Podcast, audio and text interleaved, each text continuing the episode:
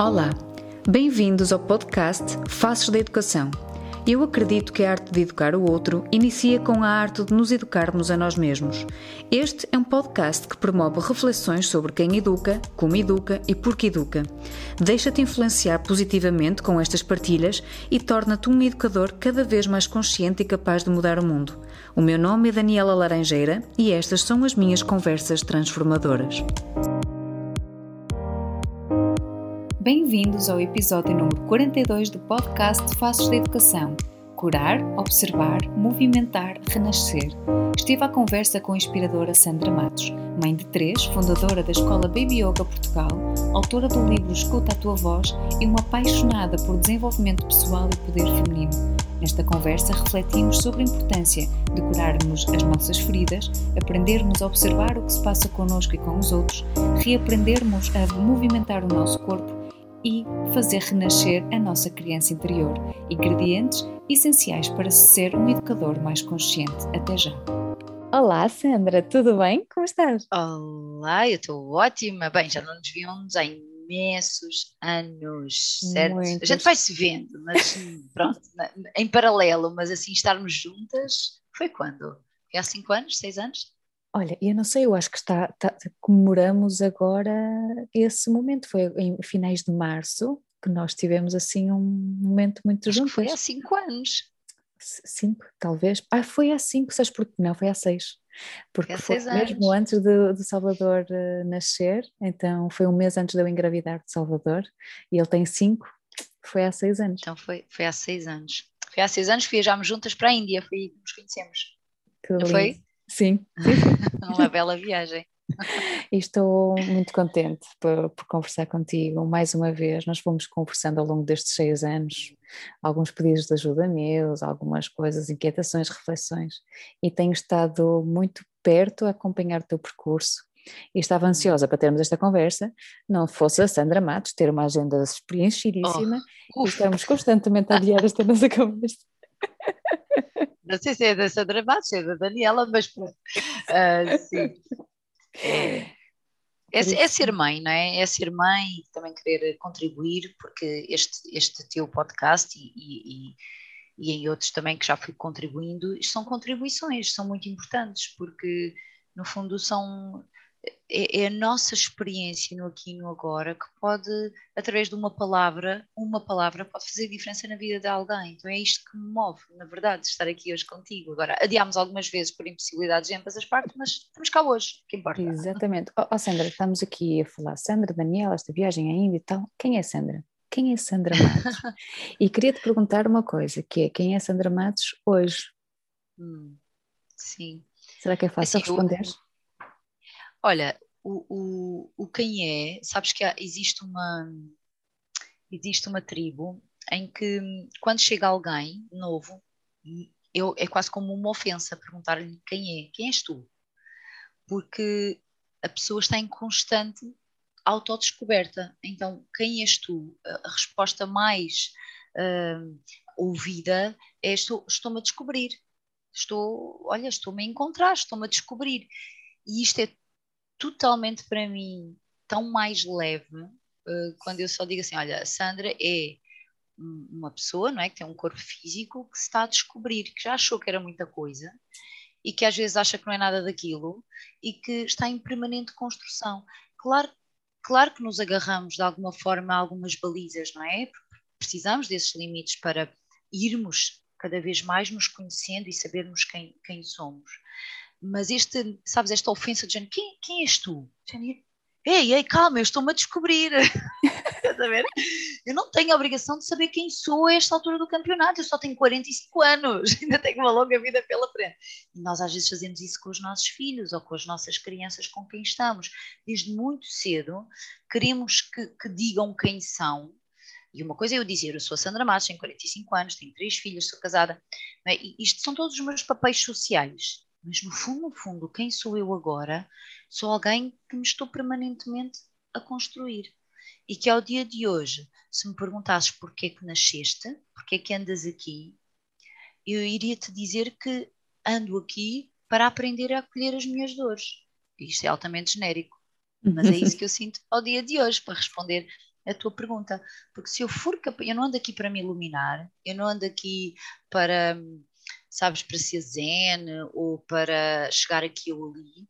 Se o meu trabalho no dia de hoje for conseguir acolher as minhas irritações, conseguir acolher quando eu sou uh, pouco gentil com os outros, conseguir acolher quando eu sou pouco gentil comigo, conseguir acolher as minhas dores, as minhas frustrações, ou não conseguir ajudar às vezes alguém, uh, como foi o caso hoje de manhã. Hoje de manhã, uma, uma pessoa que eu ajudo, uma cliente de coaching, uh, que está a passar por uma fase muito difícil, eu senti dentro de mim que eu não me consegui ajudar como eu queria. Entende? E isso gerou em mim frustração. Então, hoje fui a Sandra que conseguiu se acolher, teve que dar uma volta lá fora para perceber, ok, as coisas têm um timing, têm um ritmo, e não é este o momento, e tu não vais resolver a vida da outra pessoa. Então, não sei se fui clara, mas esta sou eu. Dia de hoje. Olha, Percebo-te perfeitamente. Uh, nós, nós fomos mesmo muito educados a criarmos os rótulos, não é? E depois, quando passamos a um Sim. patamar de ensino superior, por exemplo, temos um curso superior, já parece que nos tornamos também superiores e ter um nome também. Então, eu sou educador, eu sou isto, eu sou aquilo, não é? Mas somos mais do que, do, do que aquilo que os nossos títulos, não é? Esses, esses uh, adjetivos todos. Um, e, e, nós uh, diariamente milhares de células são renovadas, por isso somos mesmo novas pessoas todos os dias e a todo, yeah. a todo momento, e isso, por isso revejo-me perfeitamente naquilo, naquilo que me trazes. Ao mesmo tempo, enquanto estavas a falar, estava aqui a pensar, como é que, eh, porque eu acredito que muita gente, muitas pessoas acabam por precisar muito desses rótulos, desses nomes, desses adjetivos uhum. para se sentirem eles uhum. ou elas. Eh, como é que se, como é que se passa de, um, de uma necessidade constante de ter essas balizas para um desprendimento total do género, eu hoje sou isto, mas passados cinco minutos já sou outra, e eu sou uh, outra pessoa a todo momento. Como é que se chega um, àquilo que tu estavas a partilhar? No teu ponto de vista, não é? Sim, sim, claro. Só posso falar mesmo daquilo que eu, que eu acredito. Eh, eu não sei se sou outra pessoa. Eu, eu, o que eu sei é que a minha a minha vontade, a minha essência, ela cada vez tem mais espaço para experimentar ser quem não é, para eu saber que não quer ser aquilo. Tá, estás a ver? Que é, imagina, uh, esses rótulos todos que nós vamos construindo, um, quando às vezes em círculos de mulheres ou nos retiros, quando às vezes chegamos à pergunta de que, ok, então, e para além disso? E para além de mãe? E para além de enfermeira? E para além de esposa? E para além de filha? O que é que resta? E às vezes não sabemos. E essa é uma benção, porque esse é o, é o tal ponto fértil que pode ser descoberto a toda a hora. Né? Então, geralmente, como se passa de um ponto para o outro, acredito eu, é para um grande trauma, uma grande perda, uma grande dor, um grande sofrimento que às vezes pode ser, as pessoas podem achar que é um fatalismo e que de repente a minha vida vai acabar, ou é aquele momento de morte necessária para que haja um renascimento. A questão é que nós estamos em sempre, isto às vezes pensamos, são grandes eventos das nossas vidas, às vezes são eventos mais marcantes, mas na verdade onde nós nos reconstruímos diariamente são nos pequenos eventos do dia a dia que é estas pequeninas mortes e renascimentos que existem diariamente dentro de mim, dentro de ti, dentro dos nossos filhos, dentro de todas as pessoas. Agora, com consciência ou sem consciência do que está a acontecer. É? Então, quando trazemos isto à consciência, ok, isto aconteceu-me de manhã, isto é uma pequena morte que está a acontecer dentro de mim, ok, então vou deixar acontecê-la para acontecer de seguida um renascimento Entendes? Então, eu acho que é muito. Pá, para mim, é, enquanto eu me mantiver viva com, com isto dentro de mim, eu sei que todos os dias me torno mais humana. Não é mais chegar a Deus ou. É, nós queremos muito algo divino, mas depois o trabalho é nos tornarmos cada vez mais humanos. E eu acho que é isso que diferencia um ponto do outro. E esta pandemia tudo isto que nós estamos a ser, eh, de alguma forma, obrigados a viver, não é? Não foi por escolha própria, acho que ninguém queria viver isto assim, mas de facto veio, -nos, desconstruir a muitos de nós certos rótulos que pensavam que esta, isto sou eu. Não, mas espera, isto já foi embora, fui despedida, já não posso ser aquilo, então quem é que eu sou? E a humanidade está a viver um grande despertar neste momento. Não é um despertar para uma profissão, não é um despertar para um papel social, é um despertar interno, que é o que é que eu vim cá fazer? E em última instância, quem sou eu? Né? Sim, bom. Tu não foste, não tiveste sempre estes pensamentos, ou tiveste? Houve sempre na Sandra Matos, desde que se reconhece como corpo físico, alguém um, que busca este, este desprendimento, esta, esta consciência, este, este, este olhar para dentro, ou houve algo na tua vida que, que te veio ajudar a clarificar ou a, que te proporcionou esta, esta consciência, este, este teu eu agora? É, é, eu acho que, é, assim, eu desde, desde miúda que eu gostava de ficar sozinha e, e, os miúdos gostam de ficar sozinhos que se sentem bem na sua própria companhia. Isto não é muito bem interpretado, não é? Tu com certeza lidas com muitas crianças ou muitos adolescentes e alguns deles, se bem que o adolescente já, já traz outra história, mas quando as crianças são pequenas, eu lembro-me de mim pequena, talvez com 6, 7 anos, e eu adorava brincar sozinha, adorava. Só que como um, uma criança que está sozinha é logo olhada de uma forma como um problema, porque ai, não faz amizades ou um, é muito tímida, né? logo desde muito cedo, porque para mim a timidez é, é, algo, uh, é algo aprendido, é algo modelado. Né? Nós ensinamos uh, este ou aquela pessoa o que é vergonha, e, e, e, essa foi uma capa logo que eu tive que levar muito, muito forte. Ah, ela é muito envergonhada. Ah, a Sandra é um bichinho do mato. Era o que me hum. diziam muitas vezes. Eu ouvi isto muitas vezes. Era um bichinho do mato, era um bichinho do mato. E eu cresci, de alguma forma, acreditando que eu era um bichinho do mato, que eu tinha alguma dificuldade em me relacionar com, socialmente. E, e, e, isto foi muito forte para mim nesta primeira, eh, na transição da primeira, do primeiro sténio, ali do, do, dos primeiros sete anos, para o segundo sténio. Foi muito marcante mas eu, ao mesmo tempo, eu sentia-me bem na minha companhia, então aquilo era contrastante, já dizem que eu sou isto, mas eu, quando estou sozinha, eu sou feliz. Eu lembro-me de pensar estas coisas, que é uhum. é estranho na cabeça de uma criança, se calhar, não sei, se calhar, a gente não está dentro da cabeça dos nossos filhos, não sabe bem o que é que vai lá dentro. Eu também não disse aos meus pais, nem disse às minhas irmãs. É? Portanto, é algo que, que, que, se vive muito no âmago. E, e depois eu comecei a perceber que nem sempre as pessoas estavam juntas eram felizes. E, e tinha o exemplo dos meus pais.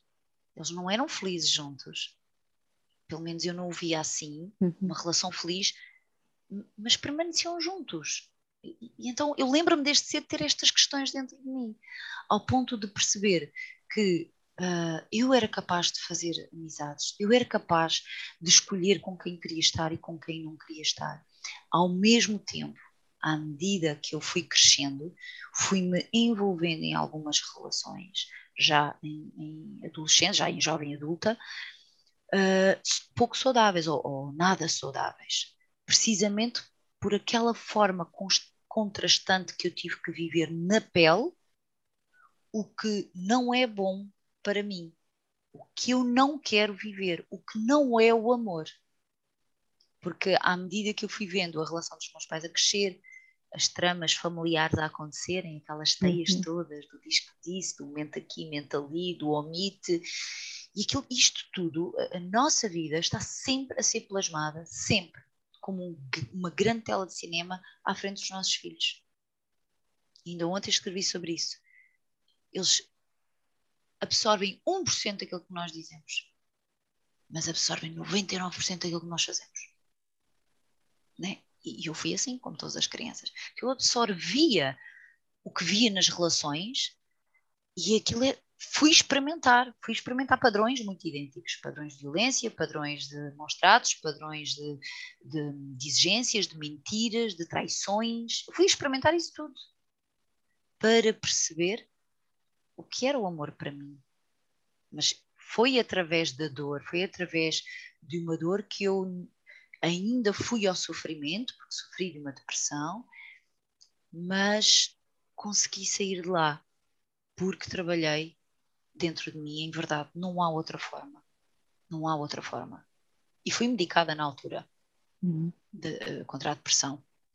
Mas é, é, é, é, um, é um caminho que uh, todos temos, todos temos escolhas no nosso caminho. E, e podia ter escolhido continuar naquele padrão, que era o registro familiar, ou poderia ter escolhido um, seguir a verdade do meu coração, e isso durante muitos anos, Daniel, eu tive que quebrar relações. É, é tão bonito este trabalho, porque ao longo dos anos já tinha filhas e tudo, eu tive que quebrar relações com o meu pai, com a minha mãe, com a minha irmã mais velha, para voltar a reatar em verdade. E isso foi recente, foi talvez aí há dois anos que aconteceu o reatar em verdade. Hum. Na minha verdade. Cada um tem que fazer o seu trabalho. Eu estou a fazer, eu sinto que estou a fazer o meu, a minha verdade.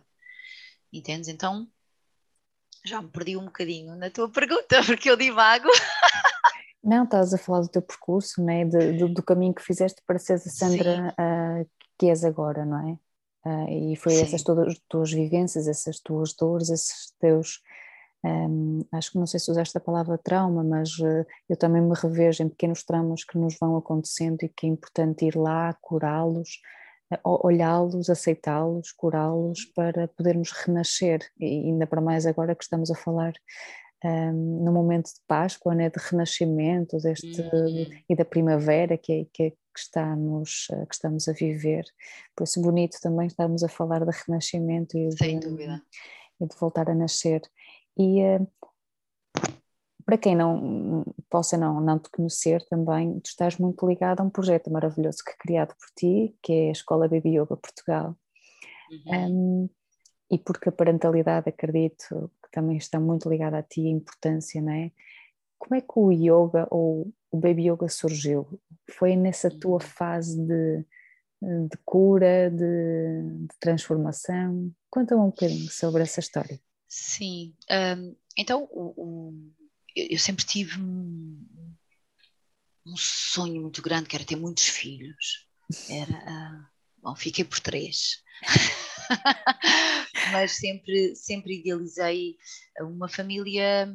Eu sempre me vi grávida, sempre adorei estar grávida, sempre fiz gravidezes sem grandes questões, sempre foi uma coisa que eu sinto que já vinha a trabalhar, venho a trabalhar já de outras vidas, se calhar, de outras experiências, e, e, e foi um processo muito intimista, já o conhecia aquilo de alguma forma. Uh, mas quando uma coisa é a gravidez, o gerar, e outra coisa é o cuidar depois cá fora. E esse impacto para mim, em que de repente tenho um bebê nas mãos e eu que era uma pessoa que já estava pronto, na altura num grande caminho dentro de mim, no, no, meu desenvolvimento pessoal, no trabalhar as minhas, as minhas feridas e curar as minhas feridas, de repente achei que não sabia nada, que não tinha feito nada, que estava do zero, senti uma tábua rasa quando a minha primeira filha nasceu. E quando a minha primeira filha nasceu, eu costumo dizer que tenho um curso intensivo de cólicas, porque, uh, na verdade, as cólicas hoje percebo que eram, que eram as minhas ânsias, não eram os, os meus anseios, eram as minhas ansiedades, era todos os meus medos, o, meu, o medo de não ser amada, o medo de não ser suficiente, tudo ficou tão óbvio, tão óbvio quando a minha primeira filha nasceu, em que eu, eu se pudesse, dava ao meu corpo, dava à minha vida, só para que ela não tivesse cólicas e estivesse sempre feliz. Só que a vida não funciona assim, não é? Eu tive de descobrir mais uma vez por, por um caminho tortuoso, não é? Um caminho que para mim foi massacrante, em que eu deixei de dormir durante, ainda há pouco falávamos, em uhum. off, uh, uh, na, na, exaustão das mães e, e, nesta privação de sono, é uma coisa muito séria.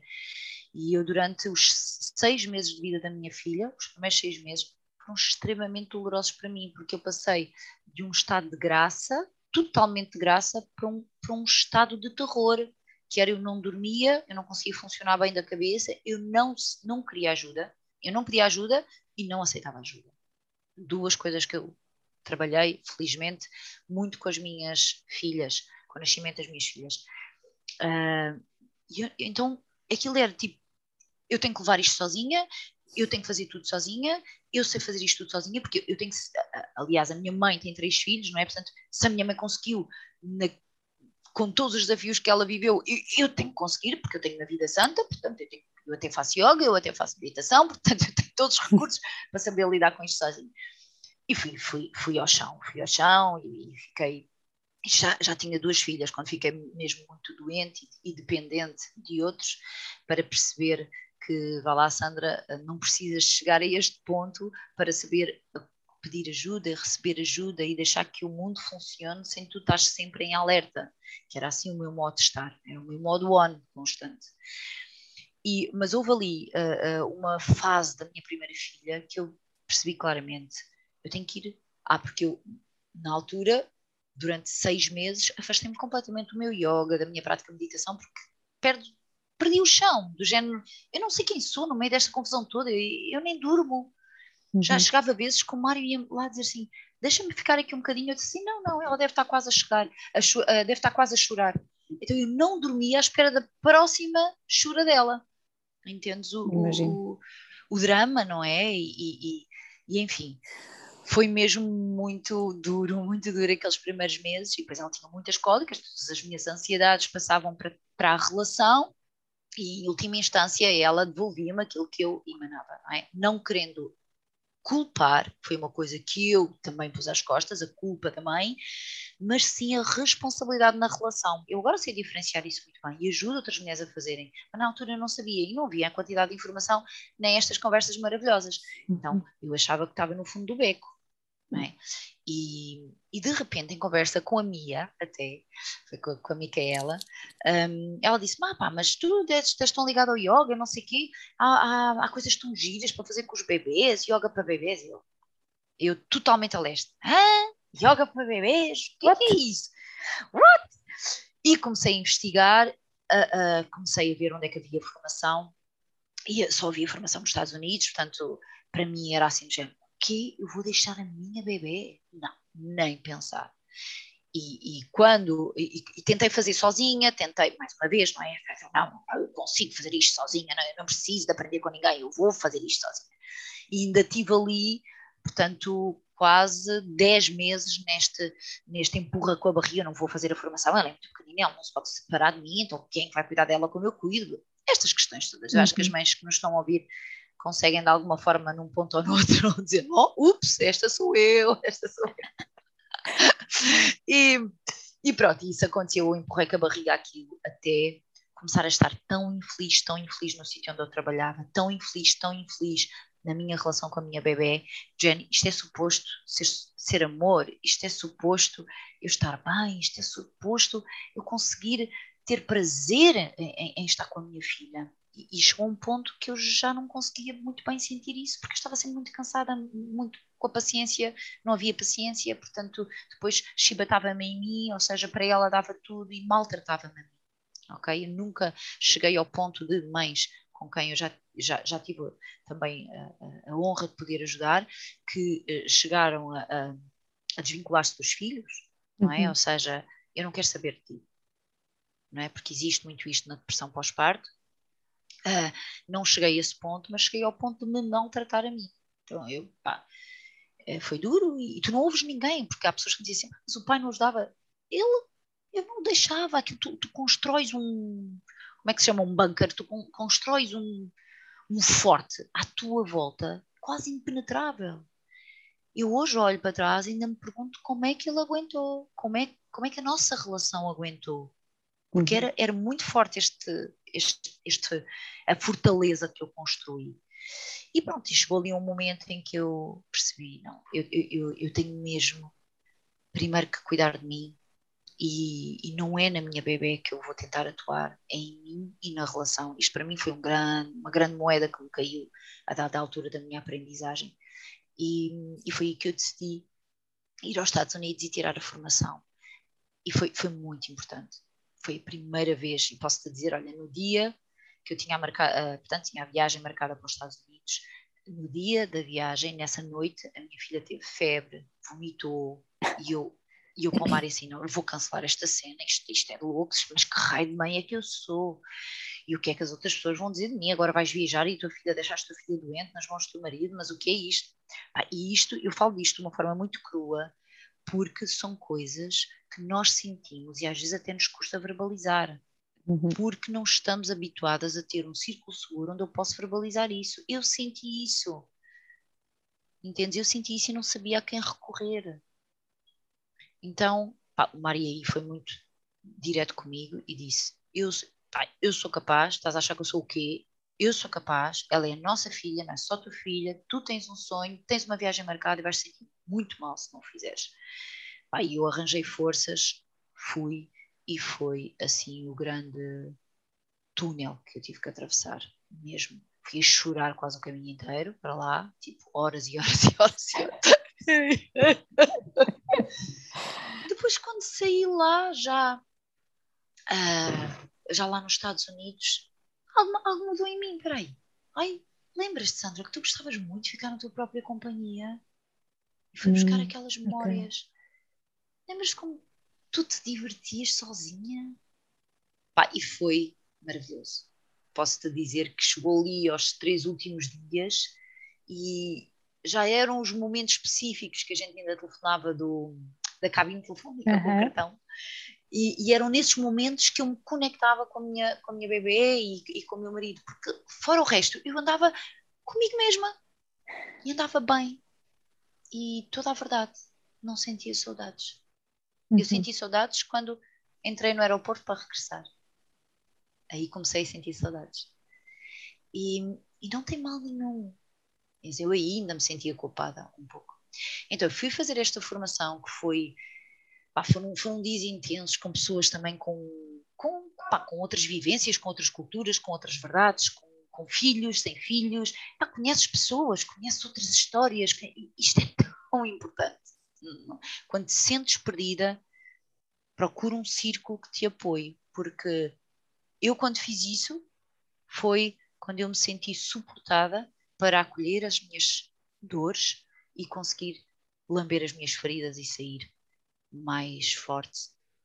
Então, quando eu regressei, comecei, recomecei nas minhas rotinas, digamos assim, mais curtinhas, tem que ser sempre adaptado ao bebê, obviamente, não é? Tinha uma, uma bebê pequena, então tinha que ser sempre adaptada a ela, mas comecei uh, nas minhas meditações, nos meus movimentos, nas minhas práticas, comecei a retomar algum desse meu contacto comigo própria, comecei a aplicar muitas das coisas que eu aprendi e comecei a perceber que há coisas que não funcionavam, que têm a ver com a cultura, que têm a ver com, enfim, convivências. Eles, eh, quando eu tirei a formação, está 16 anos atrás, uh, eles, eles já tinham uh, aquele método que, que eu aprendi, já, já estava dentro das maternidades na altura. Portanto, imagina, a coisa já estava num nível muito mais integrado. E eu disse, não, nós não estamos aqui neste nível, tem que ir por outro lado. E comecei pouco a pouco a desenvolver o meu método, a desenvolver aquilo que, que, funcionava para a minha relação. Atenção, isto nunca foi desenvolvido inicialmente com o intuito de ser o que a escola é hoje. Nunca. Eu costumo dizer que o Baby Yoga nasceu pela minha dor de mãe. Foi uma dor que me fez atravessar um túnel escuro e que me trouxe um presente. Porque geralmente as dores transformam-se em bênçãos quando a gente atravessa o túnel da consciência. Um, lá ao fundo é que está a luz. E inicialmente a gente não consegue ver a luz. Não é? Então, que na verdade lá ao fundo não é o fundo que tem luz, é, és tu dentro que tens a luz e que consegues ver essa luz em ti. E eu comecei a aplicar em, em mim, nela, comecei a perceber várias diferenças, várias diferenças que foram muito imediatas até, foram bastante rápidas. Eu efetivamente voltei diferente, com mais possibilidades dentro de mim. E entretanto comecei, olha, uma amiga que também tinha um bebê pequenino, olha, comecei a juntar uma, duas, três, ah, que tal abrir aulas? Ok, vou abrir aulas, abri aulas no meu sótão da minha casa. um, e assim foi, do género, não, mas espera lá, há pessoas que querem aprender sobre isto. Foi quando eu comecei a estruturar a primeira certificação, na altura era formação, ainda não certificada pela JET. Espera, as pessoas querem aprender aquilo que eu faço. Eu posso influenciar mais mulheres, porque geralmente são mulheres, a, a, a, a recriarem as suas relações. Eu costumo dizer que os grandes dons que nós vemos nos outros foram grandes dores tiveram que vir de grandes dores. São dores que foram uh, saradas ou que estão a ser saradas e que se transformam em dons. Então, para uma dor se transformar em dom, tu precisas de atravessar um túnel escuro. E eu fui descobrindo isto que, ok, então abri a primeira formação uh, para professores e há 16 anos que, pá, é incrível. É uma escola que permanece, que cresce, que, entretanto, todo o método que eu fui desenvolvendo, ele foi e está sempre, como eu me estou sempre a construir, o método está sempre a construir, o método não é estanque, pelo contrário, se inicialmente havia um grande foco nas, nas posições, nas posturas, atualmente todo o foco está na relação. Uhum. Ou seja, tu só consegues atuar no bebê, no bem-estar do bebê, na criança ou no adolescente, quando primeiramente o ponto de partida foste tu e atuaste em ti consegues eh, fazer repercussão na relação e consegues chegar ao outro lado. Então, é a construção desta ponte que atualmente assenta os valores, a base de todo o nosso trabalho na Escola Baby Yoga Portugal. Mas veio dali, veio de algo muito específico, de uma dor de mãe, que ainda tantas de nós sentem. Sim. Quem, quem procura Baby Yoga uh, Portugal é, são mais educadores, professores, são mães, pais? Para fazer formação? Sim, por exemplo. Para fazer formação, eu, eu, eu às vezes acho que é por, por anos, ou seja, houve ali um ano que foram o ano da descoberta dos osteopatas e fisioterapeutas, Uau. tinha imensos na formação. Houve outro ano que eram enfermeiras e enfermeiras obstetras, tinha imensas. Um, há, outros, há outros grupos que são praticamente só mães ou pais que querem um, um outro olhar sobre a relação, que querem uh, ter, obviamente, ferramentas, estratégias. Isto, na verdade, é o que leva muita gente à formação. Uhum. E depois descobrem a sua criança interior, descobrem que têm que chorar a sua criança interior, que têm que brincar com a sua criança interior, que quando existe este colo dado à nossa criança interior é quando efetivamente começamos a fazer as pazes com a nossa própria infância e a conseguirmos ser os pais que queremos ser em vez de sermos as crianças feridas a tentarem ser pais. Sabes? Isto, isto, é muito profundo.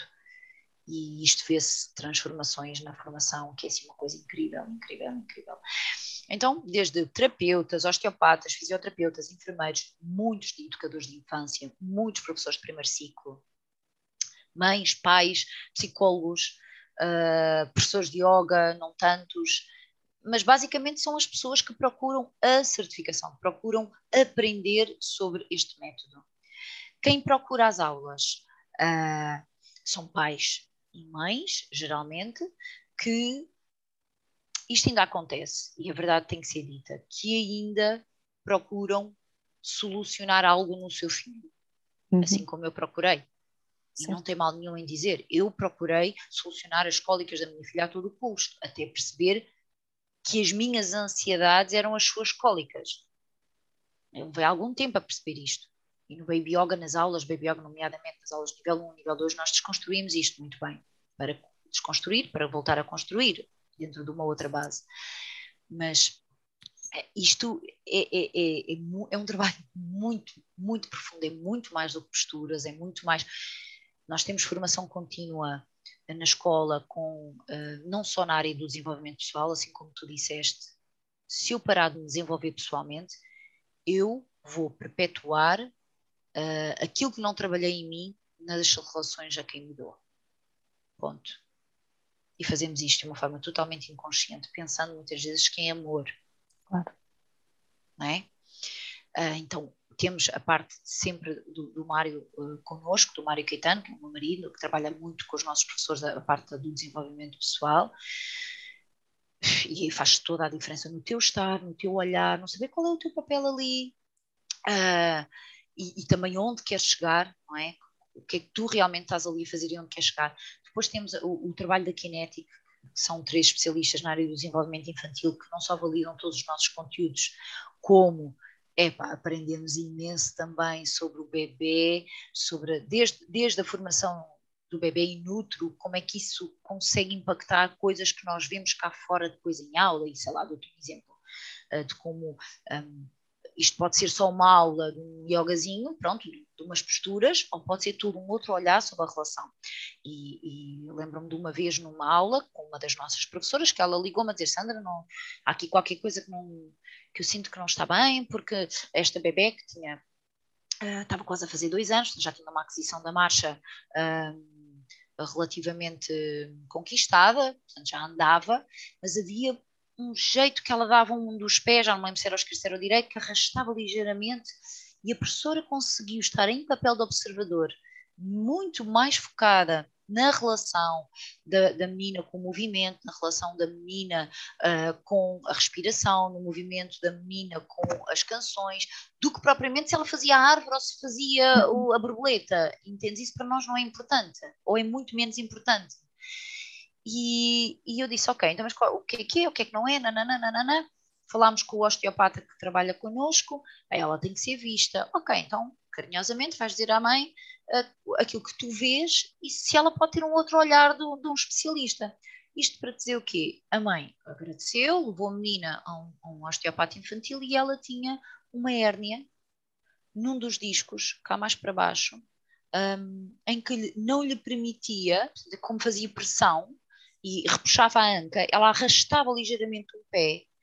E eu penso assim: uau, isto, isto para mim é que é o importante que é através de um olhar cuidado sobre a relação que a menina tinha com tudo, todo o ambiente interno e externo, é que esta professora conseguiu ir muito mais além e ajudar efetivamente a criança, porque este tipo de hérnias geralmente epá, não são detectados, só são detectados mais tarde, quando vem outro tipo de problemas.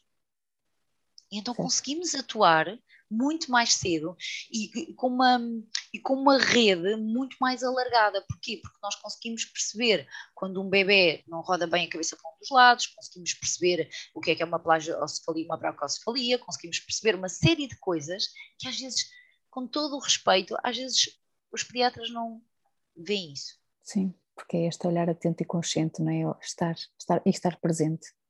Estar presente e não ser a cena protocolar, que é tipo peso, ah, vira para um lado, vira para o outro.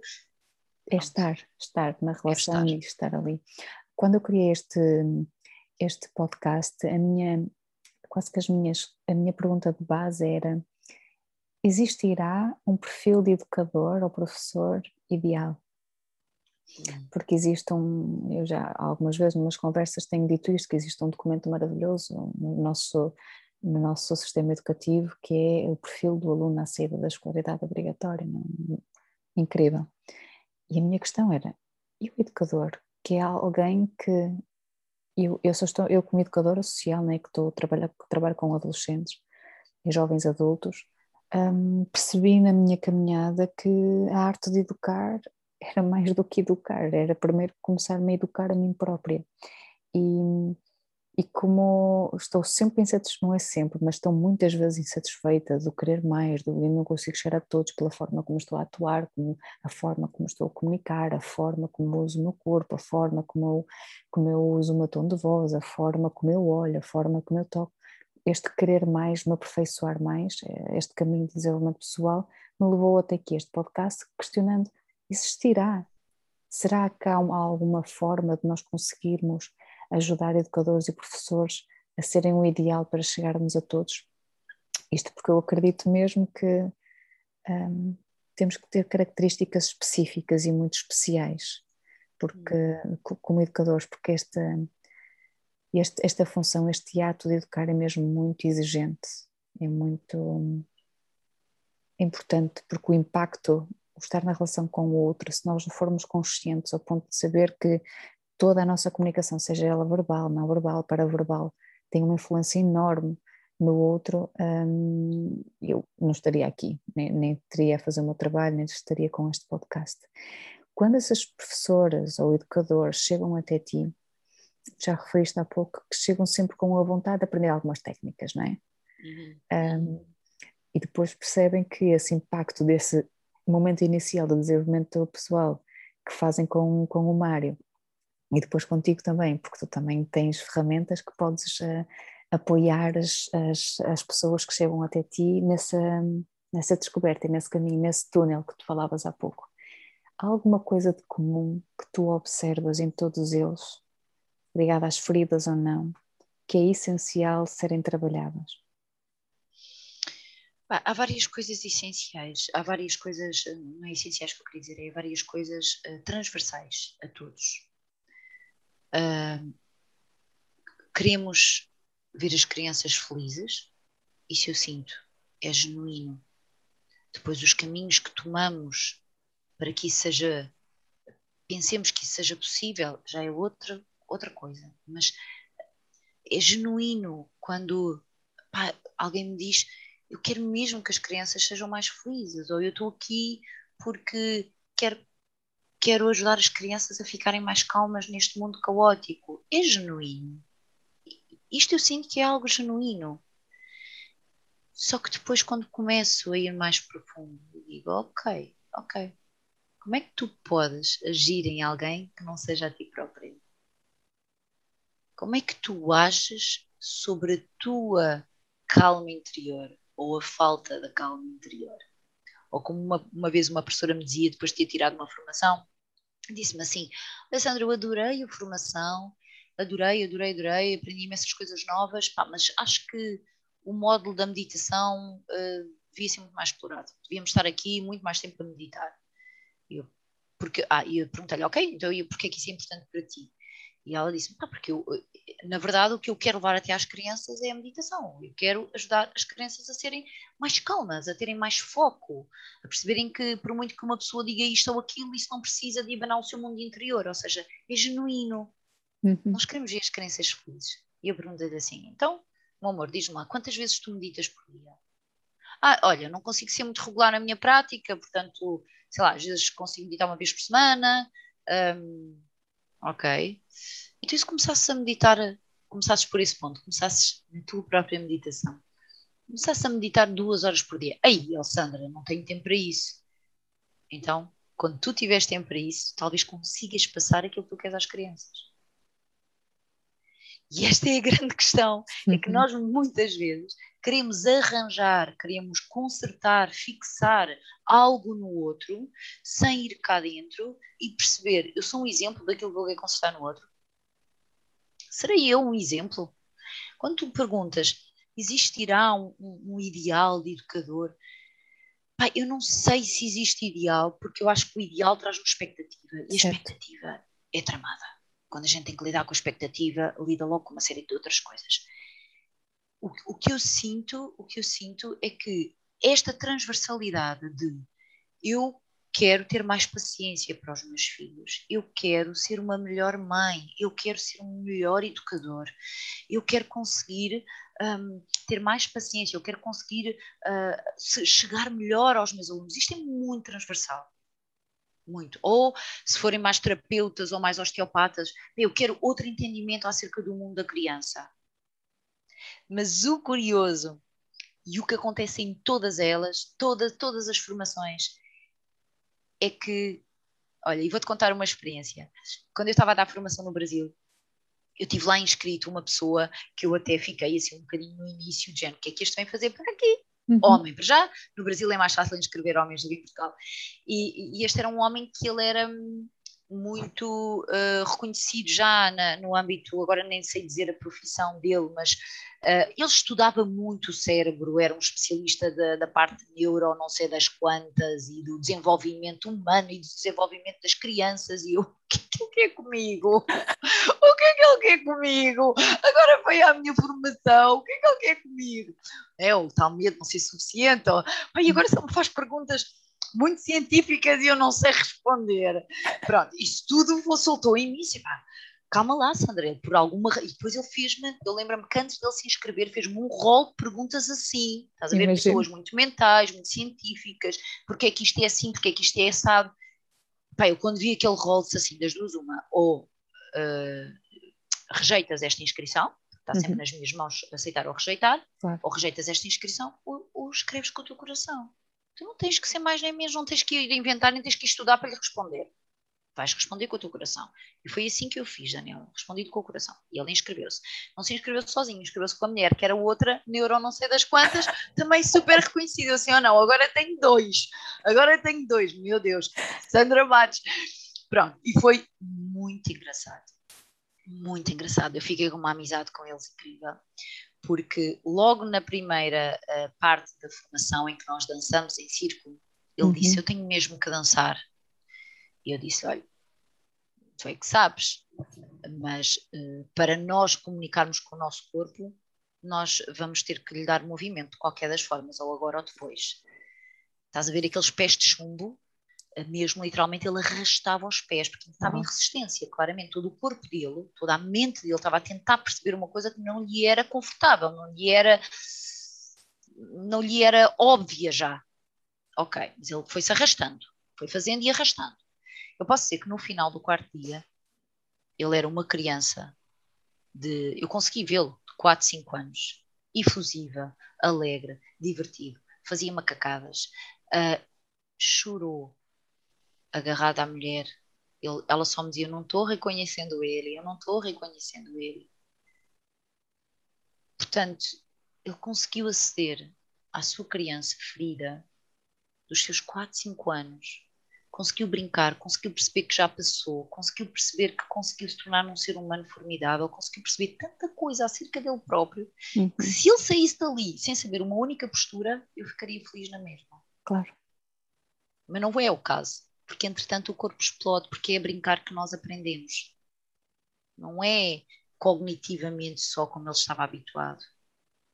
E não só esta certificação transformou a vida deles, os dois em casal, a vida dele próprio, individualmente, a vida deles em casal, como a vida dele com os filhos e as terapias que ele fazia com jovens.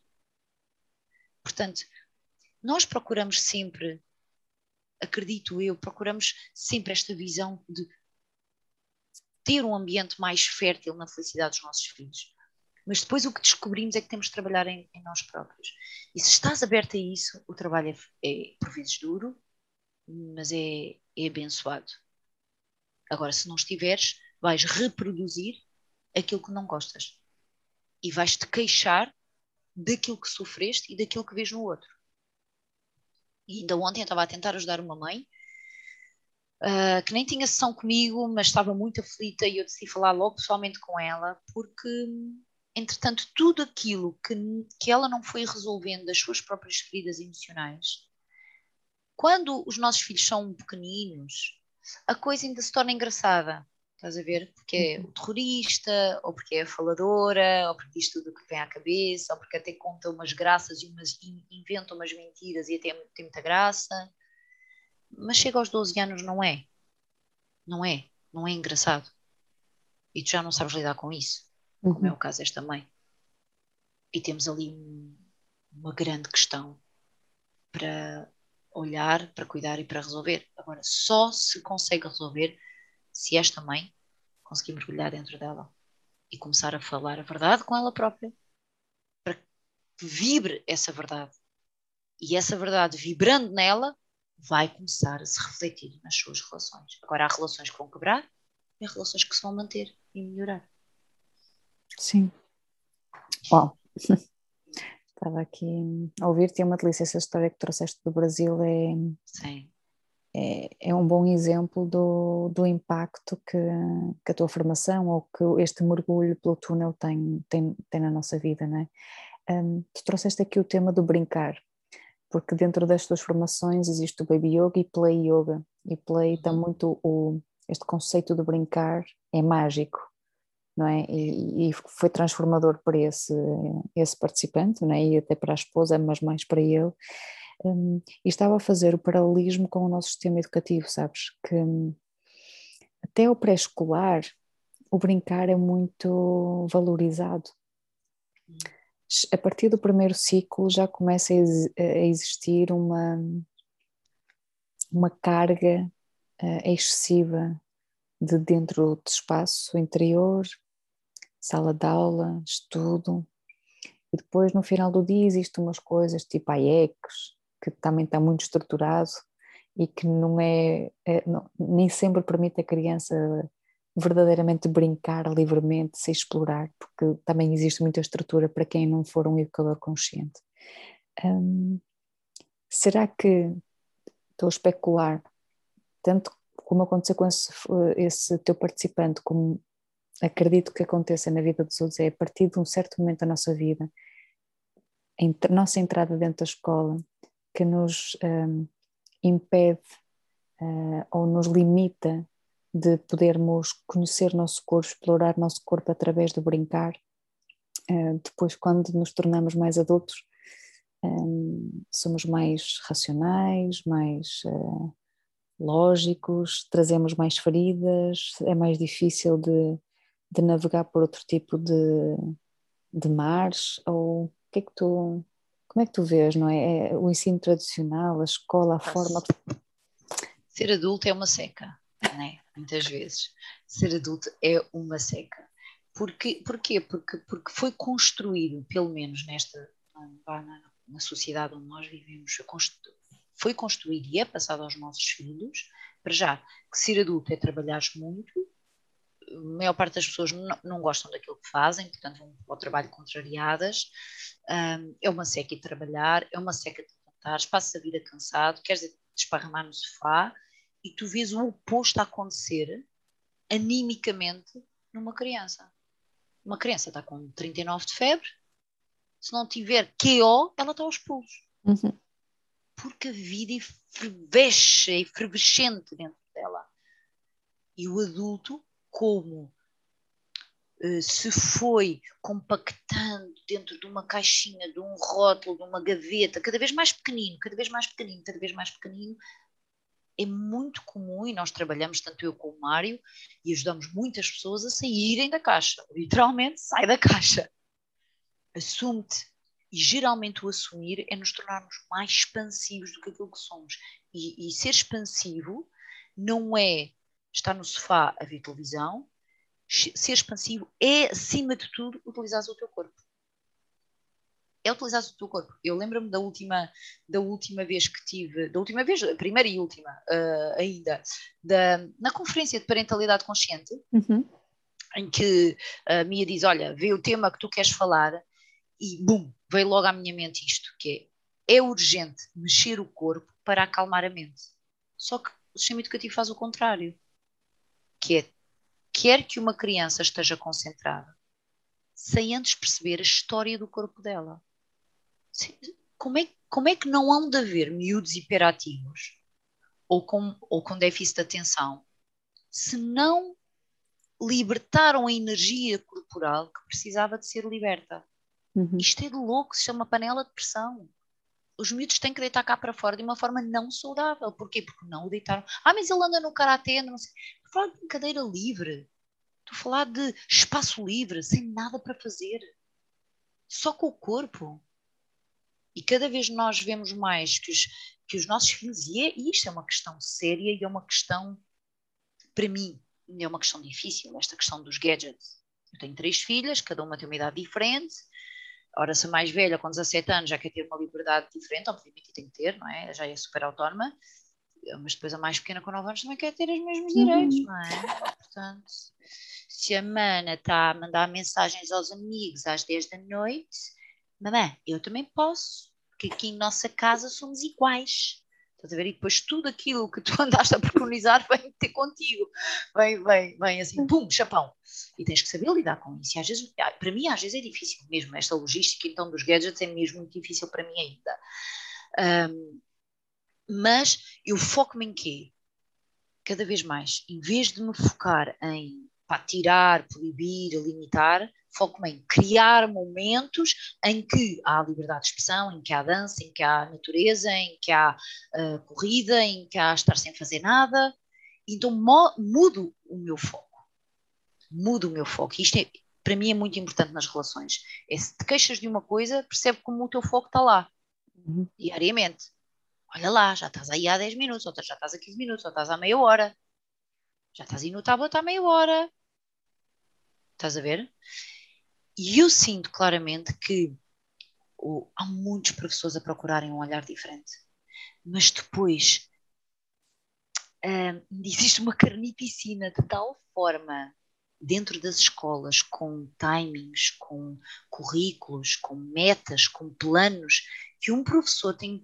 É como. Eu vejo os professores como umas sementes, em que às vezes, se o terreno for muito duro, elas têm que fazer um esforço gigante para florescer, para conseguir ah, pôr as pétalazinhas cá fora. Ah, e eu honro imenso o trabalho dos professores e dos educadores, especialmente aqueles que muitas vezes eu encontro dentro de formação, que estão ali quando tudo, todo o ambiente onde eles trabalham não está na mesma vibe. E eu sei que eles vão ter um terreno árido para furar. Ah, mas são pessoas importantes para contagiar, com outro olhar. Em que Sim. a criança, por exemplo, uma vez, lembra-me, as minhas filhas sempre, sempre andaram num método pedagógico um pouco diferente, não deixa de ser estruturado, o, o, a uhum. pedagogia Waldorf não deixa de ter estrutura, não deixa de ter métodos, não deixa de ter planos, tem é outro olhar sobre a criança que para mim valido mais. Tem o outro estar na natureza, tem o aprender na natureza, enfim, tem outras coisas. Um, mas lembro-me uma vez de uma professora de, penso que era terceiro ou quarto ano, eh, estar a comentar comigo ai pá, estes miúdos, e foi na altura da primavera, precisamente, pá, fogo, vê-se mesmo que é primavera, mas eles chegam, pá, eles chegam à aula, Sandra, eles chegam à aula, impossíveis, é do género, eles sentam-se e já está tudo num tumulto, tudo numa confusão, gritos para um lado, gritos para o outro, pá, e claramente uma pessoa tão carinhosa como ela, porque conheço pessoalmente, tão, tão querida, tão com, com uma genuinidade brutal de querer chegar aos alunos da melhor forma, estava sem recursos. E quando nós estamos sem recursos, quando nós reconhecemos que estamos sem recursos, é da nossa responsabilidade levarmos recursos. Porque senão vamos atuar no outro. Que era o uhum. que estava a começar ali a acontecer. Que era chamadas de atenção, que era sermões no início do dia. Bora lá então, então temos de ter uma conversa. Ah, porra, quem é quer ter uma conversa com 9, 10 anos quando o corpo precisa de se movimentar? Certo. E eu, eu disse-lhe assim: olha, tu já reparaste que estas crianças, perguntei-lhe quais são as crianças que tu sentes mais essa atividade? Ah, são as crianças que vêm da carrinha, porque havia crianças que vinham da carrinha, que vêm ah, de outros não vinha, lugares. Não vinham a pé. Uhum. Não vinham a pé, nem vinham de casa, que era um trajeto mais curto, vinham numa carrinha. Que quanto tempo é que eles ficam na carrinha? Opa, imagina, os primeiros que entram ficam na carrinha uns 40, 45 minutos até chegar à escola. Ok. E depois o que é que acontece? Então, eles saem da carrinha, abre a porta e eles vão diretamente para a sala de, de aula. Opa, pronto. Até me estou a arrepiar a contar isto, porque foi um momento mesmo bom. Assim, mas tu já viste, imagina que isso acontece contigo, tu estás 45 minutos. Se o teu corpo estiver cansado, chegas à sala de aula ai, continuas na mesma. Mas se o teu corpo, animicamente, é movimento, não é cansaço, é movimento. O corpo de uma criança é movimento. O que é, o que, é que tu te apetecia fazer? Ah, apetecia movimentar. Exato, é, é simples quanto isso. Então, o que é que eu sugiro? Em vez da carrinha abrir a porta e as crianças irem diretamente sentarem-se, ou seja, vêm do plano sentado e, e vão uh, um minuto a pé, entram na sala de aula e vão outra vez para o plano sentado e aprender mentalmente. Então eu sugiro o seguinte: eles saem da carrinha, vão dar, por cima é uma escola que permite isso, vão dar uma volta inteira pelo recreio lá em cima, para talvez 10, 15 minutos, em que podem correr, saltar, gritar, podem levar um adulto com elas que as incentive e seja o exemplo disso. Pá, bora, sem nada de especial, só correr, saltar, gritar, falar alto, rir, contar uma piada, seja o que for. E depois, naturalmente, chegam à porta de entrada da sala e há uma pausa. Há um respirar, há uma pausa e vamos entrar. É outro momento. E a primeira coisa que ela me disse ainda foi: ah pá, mas isso, perco 15 minutos aí dos, de conteúdos eu disse: se calhar ganhas, uhum. se calhar ganhas 15 minutos de atenção. E ela disse: eu vou experimentar. Mas isto para te dizer que em, é muito comum encontrarmos pessoas que querem fazer diferente, que fazem diferente, mas chegam a um ponto em que não é suficiente. E depois o, o, o peso que a própria estrutura da educação tem sobre os professores, sobre o que eles têm que dar, o que eles têm que fazer, o que eles têm que avaliar em tal forma extenuante, que o professor vê-se quase num beco sem saída. Uhum. Ela experimentou, efetivamente deu resultado, porque há sempre coisas, não deu resultado para sempre. Claro. Ok? Não estamos aqui a falar de uma, uma ah, pumba, deixou de haver esse problema. Não, estamos a falar em seres humanos, seres humanos mudam, transformam-se, estamos correlacionados de uma forma que já esquecemos, mas estamos com a natureza. Se vem o outono, temos outro tipo de questões, se vem o inverno, temos um recolhimento diferente, se vem o verão, boom, uma explosão de energia brutal. E quanto mais nós tivermos nós próprios a lidar com esse movimento, melhor. A questão é que o estado anímico, geralmente, de um adulto é substancialmente diferente de uma criança. Uma criança precisa de movimentar o seu corpo 90% do tempo. Enquanto que um adulto, se puder estar 90% do tempo quieto, sentado, uhum. melhor. Mas o corpo, qualquer corpo humano, não foi desenhado para estar 90% do tempo quieto.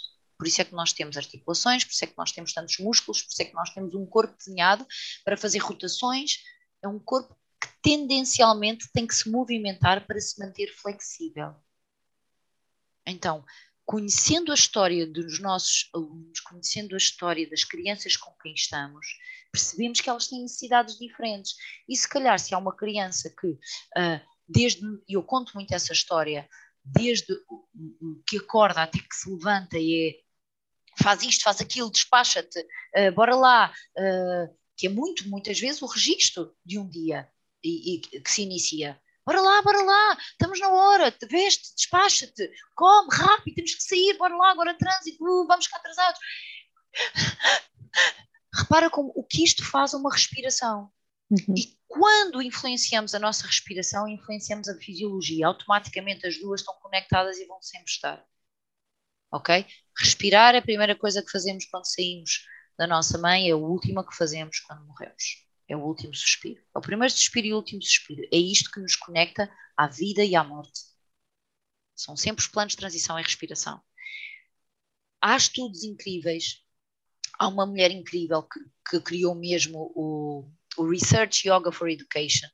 Eu tive com ela, aprendi com ela também, é uma francesa que se chama Micheline Flack, se quiseres eu depois passo informação sobre ela. Ela tem um trabalho incrível, incrível, nós já contribuímos também para, para a fundação dela. Ela já foi reconhecida pelo Ministério de França uh, como uh, o, ela na verdade ela era uma professora, penso que era de inglês na França e era uhum. também professora de yoga e começou a levar práticas dela de yoga para dentro da sala de aula. E aquilo começou a fazer muito sentido para ela, para os alunos, e de repente levava-os e eles aprendiam no chão, sentavam-os no chão, dava uma aula no chão, e ela começou a estudar efetivamente e criou um movimento até lá agora. Eu quando tive formação com ela já tinha 70 anos, portanto eu acredito que ela agora, uh, e ela estava viva ainda há uns dois anos, portanto espero que ainda esteja, um, ehm, deve ter já perto dos 90, tem um, um trabalho incrível em toda a área educativa e, uh, e ela disse mesmo que no estudo exaustivo que ela fez, que conseguiu provar que uma criança adota um padrão de respiração incorreto a partir do momento que se senta numa secretária para aprender. Oh. Ou seja, por volta dos 6, 7 anos. Quando nós passamos, as crianças passam, sei lá, 6 horas uh, uh, na escola, não sei, depende depois dos currículos, mas que seja quatro horas que a criança passe, em que maior parte destas quatro horas ela está sentada a aprender, o, o bloqueio que existe no diafragma, é? em que nós adotamos uma postura em que de fecho os ombros vão ligeiramente para a frente, contraem os pulmões, fecha o diafragma. Portanto, tu começas a adotar os padrões incorretos dos adultos que também respiram assim. E isto para mim fez um plim quando eu tirei a informação com ela. Incrível que é. isto precisamos de estar permanentemente a movimentar o nosso corpo, a espreguiçar, a levantar, a ir para outro ambiente de sala. É uma das coisas que eu gosto no Waldorf. Eles tanto estão na horta a aprender, como estão no topo da montanha, como de repente estão em sala de aula. Tudo é possível, tudo é viável, como estão sentados no chão a fazer tricô. Certo. E isto é, é vital para esta ligação entre respiração, movimento, corpo saudável. Então, quando tu olhas para uma criança em que tem uh, dificuldades em eh, já tem, já tem rigidez, já tem um, posturas incorretas no sentar, o padrão respiratório dela já está todo minado. Todo. É incrível como nas aulas de play yoga, nas escolas, a consciência que nós levamos até para as próprias crianças com quem estamos, uh, em conhecerem a sua própria coluna. Porque nós não, nós não, culturalmente, a mim, não me ensinaram a me conhecer e a me conhecer o meu corpo. Eu estudei anatomia, eu uhum. estudei o corpo humano na escola e transpor isso para o meu corpo. E estudar as vértebras do meu corpo e perceber se eu estou desalinhado, como é que está a minha anca? E depois é curiosíssimo, porque as, as, crianças adoram isto, adoram saber sobre o seu corpo. Nós temos uma postura que é a boneca de trapos, em que eu, por exemplo, sempre que retomamos as aulas uh, depois de umas férias, fazemos a boneca de trapos. E eles próprios, às vezes, imagina, com 7, 8 anos, às vezes 9 anos, já no, no, no, quarto ano, chegam depois de umas férias da Páscoa, por exemplo, e dizem, oh Sandra, fazem a postura e dizem assim, Sandra, vê lá, é que eu dei uma queda de bicicleta, vê lá como é que está a minha coluna. Ah, isto é brutal. Porque, ok, não conseguiu reconhecer que o pai ou a mãe soubessem ver isso, uhum. ok, mas tem alguém que pode, ok, então fazemos a boneca de trapos, eu percorro a colunazinha deles, vejo o eixo da anca, coluna, pá, estás ótimo. Ou, como já foi o caso de um aluno que vimos perfeitamente que ele tinha um desnível na anca. Primeiro, o que eu notei primeiro foi o desnível na anca e uma ligeira e um ligeiro desvio na coluna que não era uma escoliose. Aquilo chamou-me a atenção. Pedi à mãe, pedi na verdade à, à, à diretora de turma para falar com a mãe, saber se havia algo que eu precisasse de saber. A mãe ficou alertada, levou o menino a um osteopata, fisioterapeuta, e o que foi uh, visto no menino é que tinha um, uma perna mais curta que outra. Uhum. Mas só foi visto isto e, e, e, depois teve que usar a palmilha para compensar. Certo. Né? E ir criando o equilíbrio novamente. Desde escolioses, tantas coisas que nós desconhecemos que só. Então, as escolioses, qualquer, qualquer desvio da coluna, muitas vezes só é detectado quando as crianças dão o chamado pulo, mais tarde. Quando há uh, nas meninas a menstruação e dão aquele florescer, que de repente, como é que eu nunca vi isto? Como é que o pediatra nunca viu uma escoliose ou uma dupla escoliose? Ela sempre lá esteve. Geralmente, estes desvios da, da coluna não são. Um, não são por uma queda, pode ter influência, mas não são por uma queda ou como muitas pessoas pensam. Isto muitas vezes são questões vindas desde o útero da mãe, de posicionamento intrauterino. Sim. Mas quanto mais cedo for detectado, mais cedo é corrigido. E é possível ser corrigido e minimizar os, os custos que isto vai ter em termos de saúde de uma mulher com 18 anos ou 19 anos, que já é uma mulher, descobre que tem uma dúvida escoliose. Foi o meu caso. com 17 anos, 16, 17, sim. Exatamente. Há pouco estavas a dizer, Sandra, do, e eu acredito, né? criança em movimento. Né? Criança em emoção e em movimento. E a aprendizagem surge dessas duas formas. Yep. Com o movimento e com a emoção, do, que chega do brincar e disto um, ao mesmo tempo incomoda-nos muito como adultos e eu vejo aqui por casa, não é? É um desafio enorme. O meu companheiro, muitas, o Salvador, por exemplo, 5 anos, ele não, não está sentado no sofá a ver televisão. Uhum. Ele está sentado, uhum. põe-se no, no, no, no, braço do, do sofá, de repente já está, já está de joelhos, já está sentado, já está deitado, já está em cima da televisão, já está. A fazer o pino. Está a fazer o pino, anda de comando na mão e anda à volta de. de, de eu estou a ver, mamãe.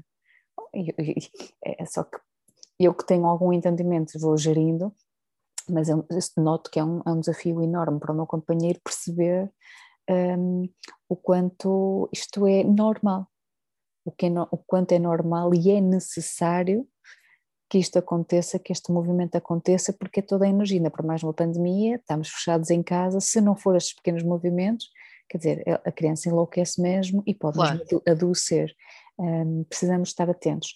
E, eu estou a, a comentar isto um, para fazer novamente um, aqui a ponte para a escola, porque às vezes fico aqui com um grande ponto de interrogação quando se leva e não é contra. Não quero que tu me percebas mal, mas eu acredito que às vezes, por mais que a intenção por trás do, do querer levar o yoga para as escolas e a meditação para as escolas seja positivo, às vezes, e posso estar a especular, posso estar bem enganada, Deus queira que sim, mas é levar isso tudo, a meditação, o yoga, para normalizar para o estado do adulto, ou seja, fazer com que as crianças estejam mais quietas, mais concentradas, mais não sei quê, né, mais paradas, porque estão muito irrequietas, e quer dizer, eh, isto continua, apesar de trazermos estas novas, novas novos métodos, novos paradigmas, novas energias, o, resultado que nós queremos obter é crianças paradas, quietas e insossegadas, não é? Sim, mas isso é, mas isso, uh, Daniel, eu concordo inteiramente contigo. Isso tem muito a ver, uh, mais uma vez, com o trabalho interno que cada um faz. Porque, repara, o yoga, o mindfulness, a meditação, vale o que vale dependendo do uso que tu lhe dás. Certo. Eu, eu, eu, eu formei uma vez uma professora com tudo aquilo que passo, imagina, tem 50 pessoas em sala, eu passo os mesmos conteúdos, mas aquela pessoa que tinha uma ferida muito grande com uma mãe super autoritária que sempre a privou de brincar, inclusive sempre foi, ela nunca foi criança, foi sempre uma pequena adulta. Uhum. Foi um grande desafio, porque ela foi utilizar tudo aquilo que aprendeu de uma forma autoritária. Pois. Para chegar mais rapidamente àquilo que ela era.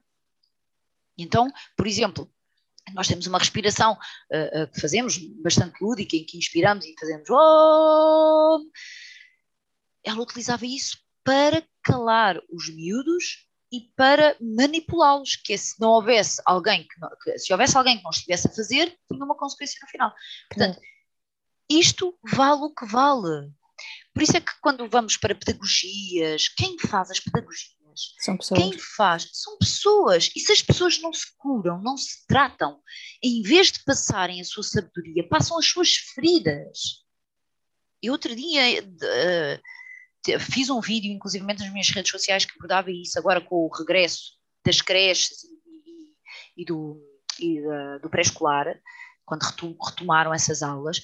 Porquê? Porque, e, e, isto tem muito se lhe diga, porque quando nós pomos a nossa verdade, também uh, levamos por tabela e tive pessoas basicamente a, a, a, xingarem por todo o lado, a dizer, ah, você pensa, você pensa que é o quê, não sei o quê, não, não é? Porque eu disse-lhe mesmo, o grande trabalho aqui que nós temos de fazer não é educar as crianças. Eu, eu peço mesmo isto, não passem os vossos medos às crianças, trabalhem os vossos medos, façam o vosso trabalho de casa. Não vão com as tretas na cabeça de é preciso uh, uh, pôr a máscara por isto ou por aquilo, é preciso, percebes, ativar, ativar, ativar, ativar o medo. Pá, e houve pessoas que agradeceram e disseram estava mesmo a precisar de ouvir isto, e houve pessoas que disseram, pois, é por isso que o Estado está, que, que isto está como está, porque há pessoas, pá, enfim. Agora, isto pode ser utilizado para qualquer valência. A grande pergunta é, qual é a minha intenção? Qual é a minha intenção que eu estou a fazer o que estou a fazer? Qual é a minha grande intenção de eu ir para uma sala de aula? É para, uma vez uma professora disse, eu fiz esta pergunta a uma professora e ela respondeu, a minha intenção é que os bebés saiam dali todos felizes e calmos. Eu disse, estás lixada, porque tu não és responsável por isso, nem podes controlar isso. Como é que tu podes querer que algo que está fora de ti seja do teu controle?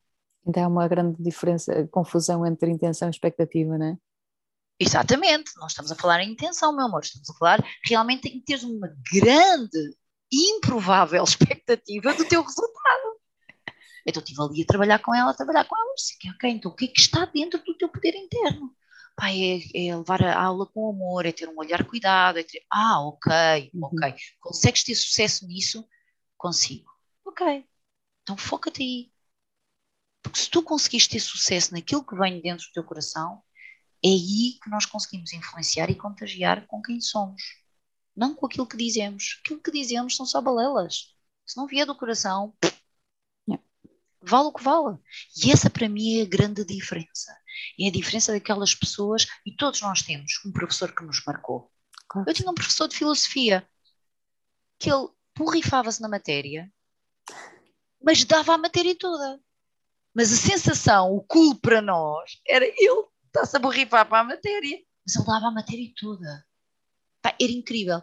E, e ainda há, há, um tempo, a minha filha mais velha dizia-me isto, mamã, o meu professor, porque eles têm um, religião, uh, uma, uma, no colégio onde ela andou, tinha uma disciplina que era religião do mundo, ou seja, eles não era religião e moral, que fala sobre a Igreja Católica, não, eram religiões do mundo, ou seja, eles abrangiam todas as religiões do mundo, e isso é uhum. magnífico. Não há uma em prol da outra, não. Vamos ver o que é que elas são diferentes e o que é que elas tocam e todas são válidas. É espetacular. E ela dizia, pá, por exemplo, ele, ele, trazia um tema, mas se aquele tema fosse para outro lado qualquer, como por exemplo os malefícios uh, da Coca-Cola, era sobre isso que nós falávamos. Pá, e, isso, e, este foi o professor um dos professores que ela que, que lhe tocou mesmo por esta capacidade, esta flexibilidade. Com certeza é um professor que trabalhava o seu movimento e a sua respiração, porque não era inflexível, era muito flexível. E sentia-se cumprido, que é uma coisa que os professores precisam de perceber. Eu sinto-me cumprido quando cumpro, cumpro o plano que me é imposto, ou eu sinto-me cumprido quando eu olho a criança, quando eu consigo ter uma conversa com ela, quando eu consigo receber um sorriso uh, de entendimento, quando eu consigo chegar até ela, é aí como sinto cumprida ou sinto-me cumprida quando estabeleço o plano que me foi imposto. Porque há pessoas que se sentem cumpridas quando aquilo é A mais B, taxativo. É? Uma vez uma, uma, uma professora de uma, uma filha minha também teve pá, pronto, teve, teve a coragem de colocar errado uma pergunta que começava assim: Qual a tua opinião acerca deste tema? E a minha filha escreveu qual era a sua opinião. E ela pôs errado.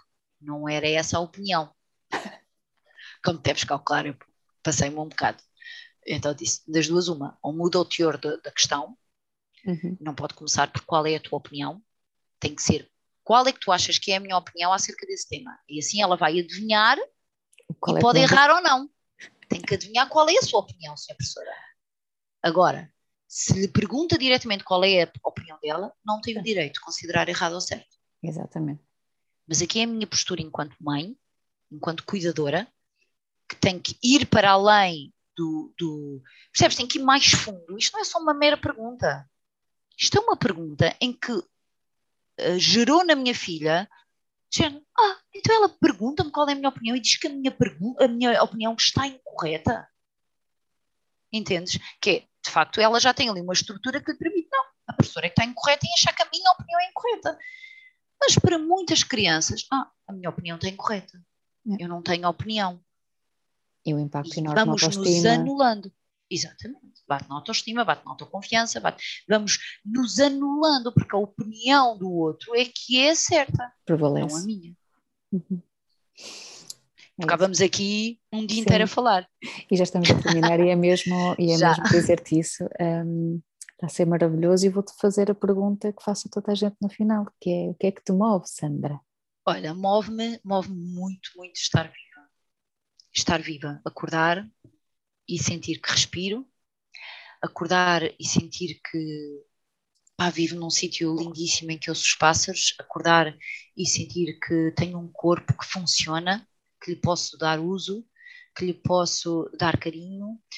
Move-me uh, falar com pessoas como tu, muito, muito mesmo.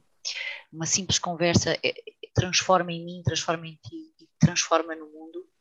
Move-me ver as minhas filhas a brincarem, ver as minhas filhas a correrem, ver as minhas filhas felizes. Move-me. Move-me uma relação de amor verdadeiro, por muito que isso doa, mas move-me. Se antigamente eu fugia de verdade numa relação hoje uh, traz-me vida. E eu acho que é por isso que eu vivo, porque eu tenho muita coisa que me move, mesmo. obrigada de coração, minha querida. Obrigada também. Obrigada, Muito obrigada mesmo. Que, que delícia de conversa, mesmo. Uhum. Obrigada. obrigada. Obrigada por teres assistido ao podcast Faces da Educação. Desejo que esta conversa transformadora te tenha inspirado. Partilha com mais pessoas para que possam beneficiar desta reflexão. Poderás também acompanhar o meu trabalho através dos links que adiciono ao resumo deste podcast. O mundo necessita de uma nova face em educação. Usa a tua em teu benefício e em benefício dos outros.